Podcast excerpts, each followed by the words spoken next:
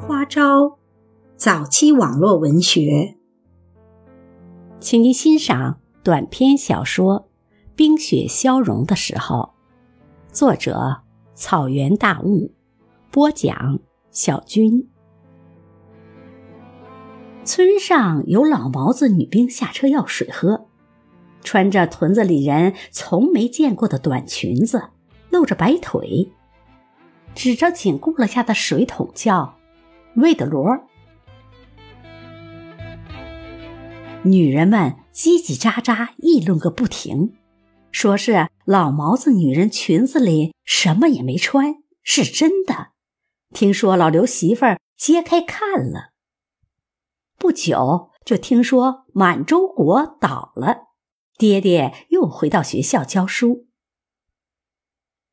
当年爹和老刘他们一些屯里的头头脑脑。议论着是不是要加入国民党对付小日本这件事儿，本来只是在商量如何保住屯子时随口提起的。他没想到自己都没有多想的一句话，竟如此深刻的影响了他和他们全家人一生的命运。他被满洲国撤职，满洲国倒了又复职，似乎是意料之中的。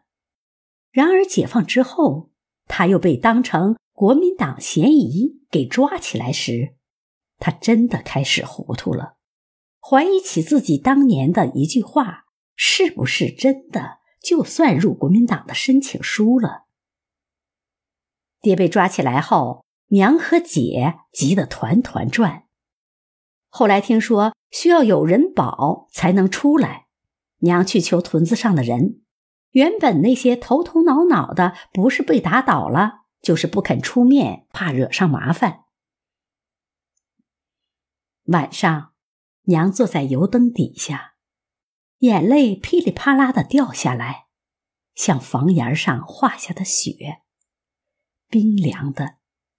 姐和铁蛋儿一声不吭的望着娘。第二天，铁蛋儿见老刘媳妇来串门和姐嘀嘀咕咕老半天，最后说：“你可得想好啊，这可是一辈子的事儿。”姐郑重其事的点点头说：“俺知道。”第三天，民兵排长二放子和他爹牵着一辆老牛车，吹吹打打的来接姐过门。十多岁的铁蛋儿是那么聪明的孩子，不用说也明白。他拉着姐的手，强忍住泪说：“你怎么不早告诉我呢？”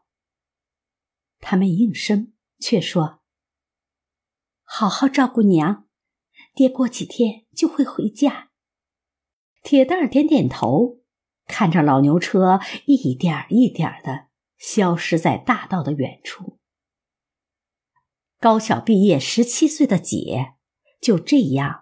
嫁给了大字不识一个的二十八岁的二放，但人家是三代扛大活的红出身，姐算高攀了。爹果然两天后就回了家，听姐后来讲，他看见爹从他房前过，放下手里的活计就追出去，在爹身后喊：“爹，爹，爹！”可爹。怎么也不肯回头。他说：“爹是在生他的气，责着他没经过他就自己嫁了人，故意从他门前过，却故意不理他。”姐回到屋里，眼泪簌簌往下掉。婆婆看见了，就骂她臊住心，刚过门就哭丧个脸。好像谁给他气受似的。唉，在人家不比自己家，哭笑都不可以随便的。后来政府号召识字的妇女出来搞妇女工作，婆婆把姐看得死死的，什么活动也不许参加，怕她干大了会跑掉。看见她和一起读过几天书的小桂在县城去做副主任，姐。会酸酸的说：“小贵作业还要照我抄呢。姐就这样伺候了一辈子丈夫公婆，抚养了五个孩子，种了一辈子的庄稼。